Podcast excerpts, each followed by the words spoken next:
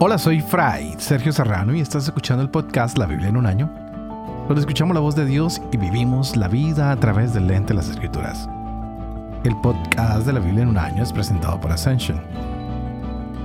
Usando la cronología de la Biblia de Great Adventure, leeremos desde Génesis hasta Apocalipsis, descubriendo cómo se desarrolla la historia de salvación y cómo encajamos en esa historia hoy.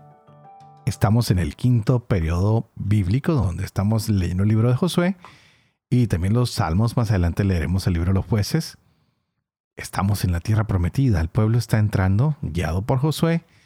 Están tratando de conquistarlo, pero ayer vimos algo increíble. Ah, mucha enseñanza. En el capítulo que leíamos ayer, que leíamos 8 y 9, en el 9 se nos describe la forma como Gabaón engaña al pueblo de Israel. Ellos intentaron todo lo posible para hacerle creer al pueblo de Israel que ellos vivían lejos de la tierra de Canaán y que no iban a ser una amenaza. Y la verdad es que vivían ahí en medio de ellos. Y muy astutos para engañarlos, decidieron usar ropas viejas, sandalias gastadas, provisiones que indicaban que habían hecho un largo viaje. Y sin querer queriendo, nos dimos cuenta que los israelitas fueron engañados. Porque eso nos pasa a nosotros también cuando decidimos depender de nuestra propia percepción y cuando no pedimos el consejo del Señor, de nuestro Dios. Así que hoy podemos pedir este don del discernimiento. Pidámosle, digamos, Señor, muéstranos y danos tu consejo cuando vayamos a tomar una decisión, cuando vayamos a hacer algo importante. Pidámosle al Señor que nos ayude a sacar conclusiones sabias. No que nos dejemos llevar por la rapidez, porque hoy en día todo tiene que ser rápido. Y se nos olvida pedirle a Dios que nos guíe. A veces pensamos que todo es fácil de entender y que todo es fácil y todo depende solo de nuestras ideas. Y se nos olvida pedirle a Dios que nos muestre su perspectiva, que nos muestre su camino. Gran enseñanza la que tuvimos el día de ayer y que se extiende hasta el día de hoy. Estaremos leyendo el capítulo 10 y 11 y vienen muchas más sorpresas para nosotros en el día de hoy. ¿Qué tal si nos hablamos después de que hagamos la lectura? O mejor dicho, les voy a hacer una pequeña introducción. Hay cinco reyes que hicieron la guerra contra Gabaón, pero Josué fue en ayuda de Gabaón, lo cual nos muestra que Dios lucha con ellos y usa piedras de granizo. Y hay algo que nos va realmente a sorprender. El sol y la luna se detienen ante la palabra de Josué. Wow. Veamos pues entonces qué pasa en el día de hoy. Son muchas las sorpresas, mejor no me adelanto, esperemos a la lectura y al final de la lectura explicamos un poquitico más. Hoy estaremos leyendo Josué capítulo 10 y 11, Salmo 128. Este es el día 84. Empecemos.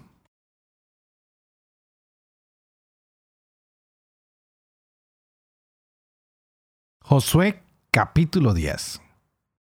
Sucedió pues que Adonisedec, rey de Jerusalén, se enteró de que Josué se había apoderado de Ai y le había consagrado al anatema, haciendo con Ai y su rey como había hecho con Jericó y su rey, y de que los habitantes de Gabaón habían hecho las paces con Israel y que vivían entre los israelitas. Y se atemorizó mucho con ello, porque Gabaón era una ciudad grande, tanto como cualquier ciudad real, mayor que hay, y todos sus hombres eran valientes. Entonces Adonisedec, rey de Jerusalén, mandó a decir a Oan, rey de Hebrón, a Pirán, rey de Yarmut, a Jafía, rey de Laquis, y a David, rey de Eglón. Vengan en mi auxilio para que derrotemos a Gabaón, pues ha hecho las paces con Josué y con los israelitas. Se juntaron y subieron los cinco reyes amorreos, el rey de Jerusalén, el rey de Hebrón, al rey de Yarmut, el rey de Laquis y el rey de Eglón, con todas sus tropas, asediaron Gabaón y la atacaron.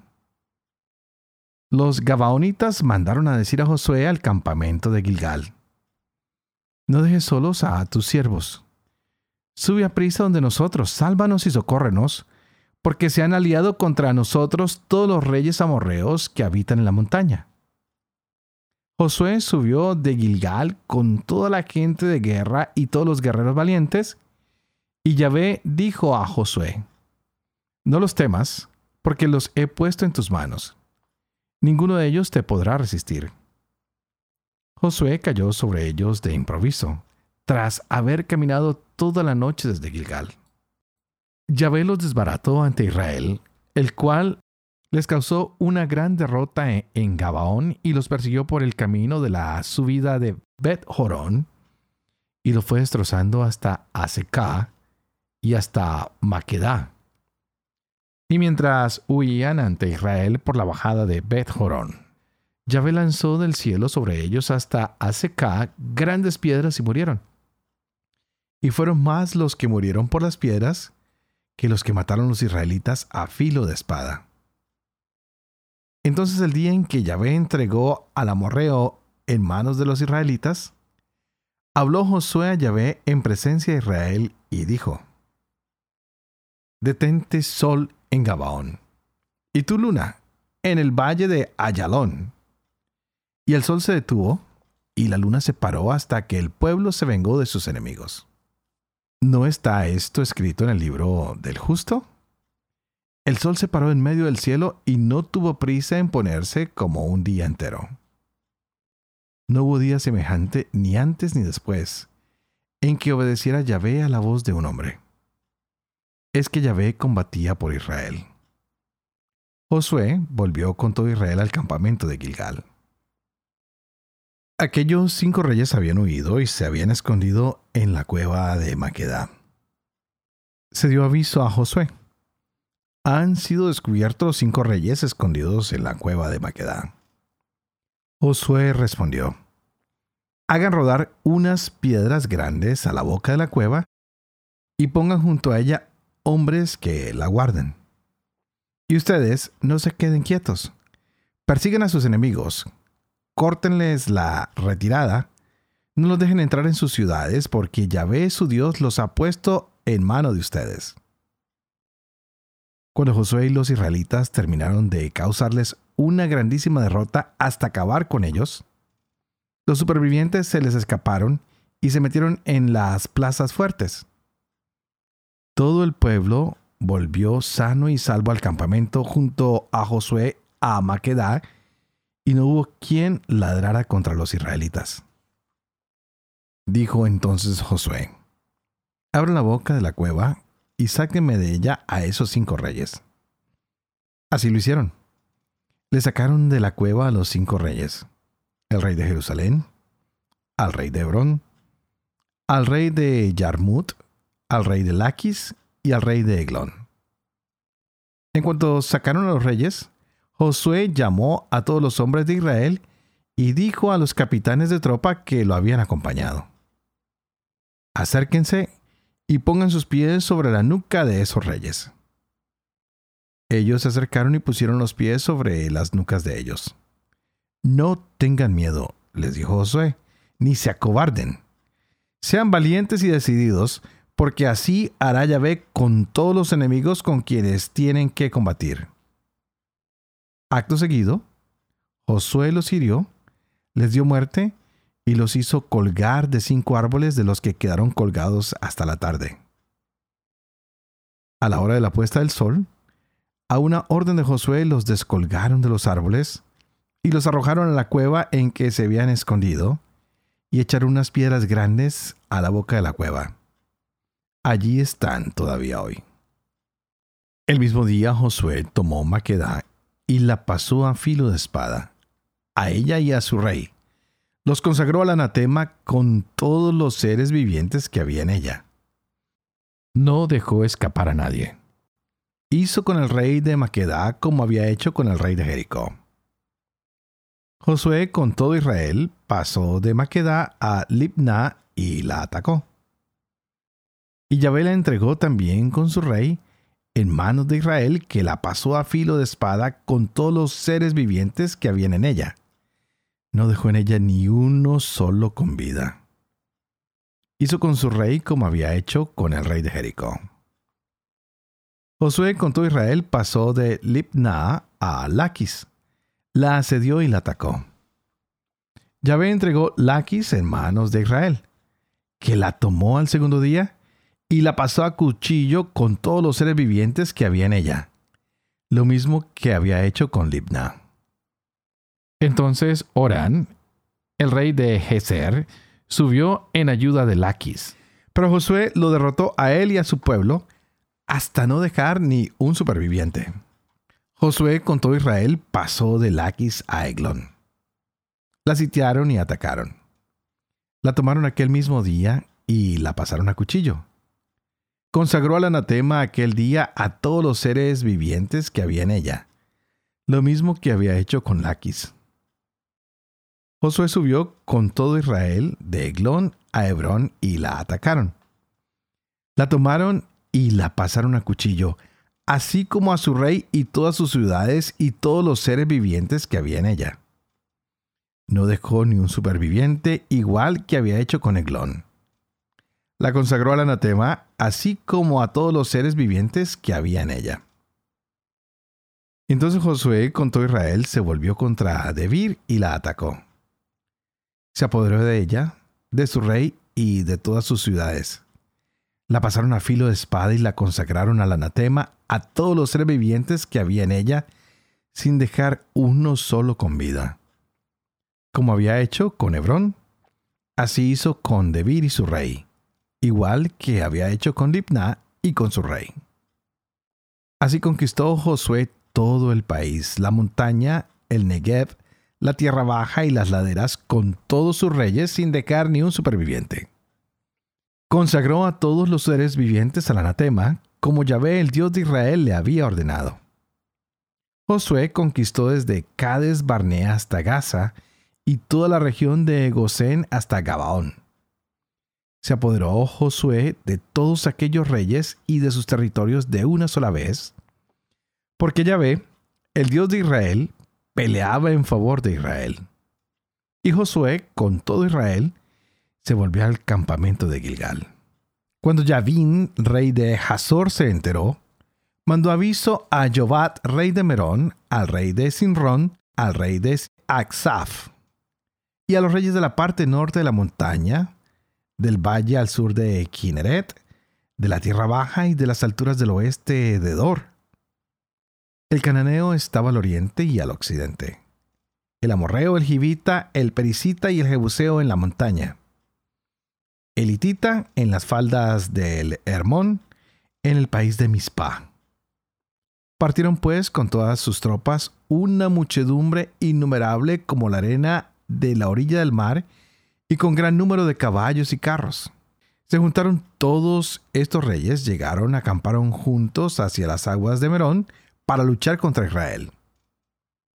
Yahvé dijo entonces a Josué, No les tengas miedo, porque mañana a esta misma hora los haré caer a todos ellos muertos ante Israel. Tú desjarretarás sus caballos y quemarás sus carros. Josué con toda su gente de armas los alcanzó de improviso junto a las aguas de Merón y cayó sobre ellos. Yahvé los entregó en manos de Israel, que los batió y persiguió por occidente hasta Sidón la Grande y hasta Misrefot, y por oriente hasta el valle de Mispe. Los derrotó hasta que no quedó ni uno vivo. Josué los trató como le había dicho Yahvé. Desjarretó sus caballos y quemó sus carros. Por entonces Josué se volvió y tomó Hazor y mató a su rey a espada. Hazor era antiguamente la capital de todos aquellos reinos. Pasaron a cuchillo a todo ser viviente que había en ella, dando cumplimiento al anatema. No quedó alma viva y Hazor fue entregada a las llamas. Josué se apoderó de todas las ciudades de aquellos reyes y de todos sus reyes y las pasó a cuchillo cumplió en ellos el anatema según le había mandado Moisés, siervo de Yahvé. Pero Israel no quemó ninguna de las ciudades emplazadas sobre sus montículos, con la única excepción de Hazor, que fue incendiada por Josué. El botín de estas ciudades, incluso el ganado, se lo repartieron los israelitas, pero pasaron a cuchillo a todo ser humano hasta acabar con todos. No dejaron ninguno con vida. Tal como Yahvé había ordenado a su siervo Moisés, éste se lo había ordenado a Josué y éste lo ejecutó. No descuidó una sola palabra de lo que Yahvé había ordenado a Moisés.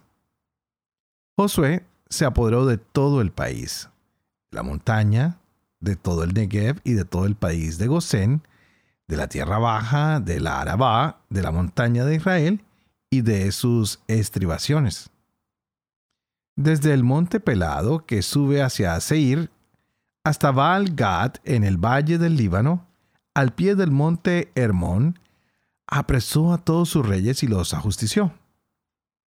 Largo tiempo estuvo Josué haciendo la guerra a todos estos reyes. No hubo ciudad que hiciera paz con los israelitas excepto los gibitas que vivían en Gabaón.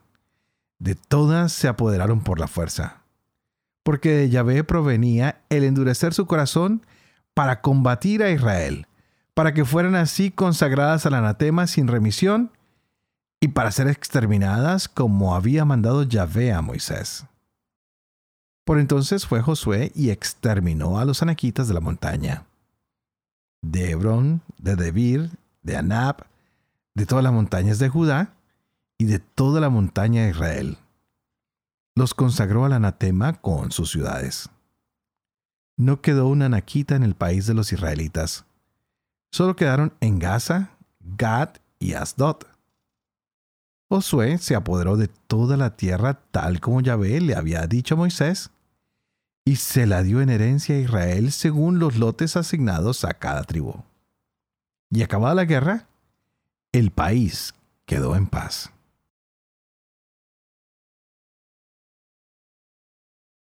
Salmo 128. Canción de las subidas. Dichosos los que temen a Yahvé y recorren todos sus caminos. Del trabajo de tus manos comerás. Dichoso tú que todo te irá bien. Tu esposa como parra fecunda dentro de tu casa, tus hijos como brote de olivo en torno a tu mesa. Con tales bienes será bendecido el hombre que teme a Yahvé. Te bendiga Yahvé desde Sión. Que veas la prosperidad de Jerusalén todos los días de tu vida y veas a los hijos de tus hijos.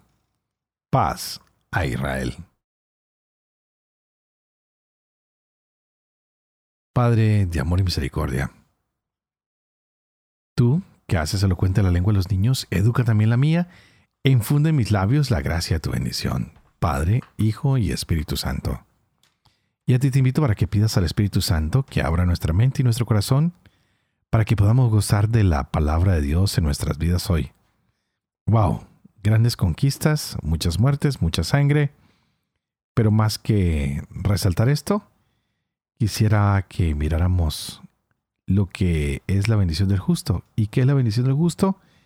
El que teme a Yahvé y el que recorre sus caminos, es decir, el que cumple su voluntad. Josué se ha dedicado a cumplir todo al pie de la letra.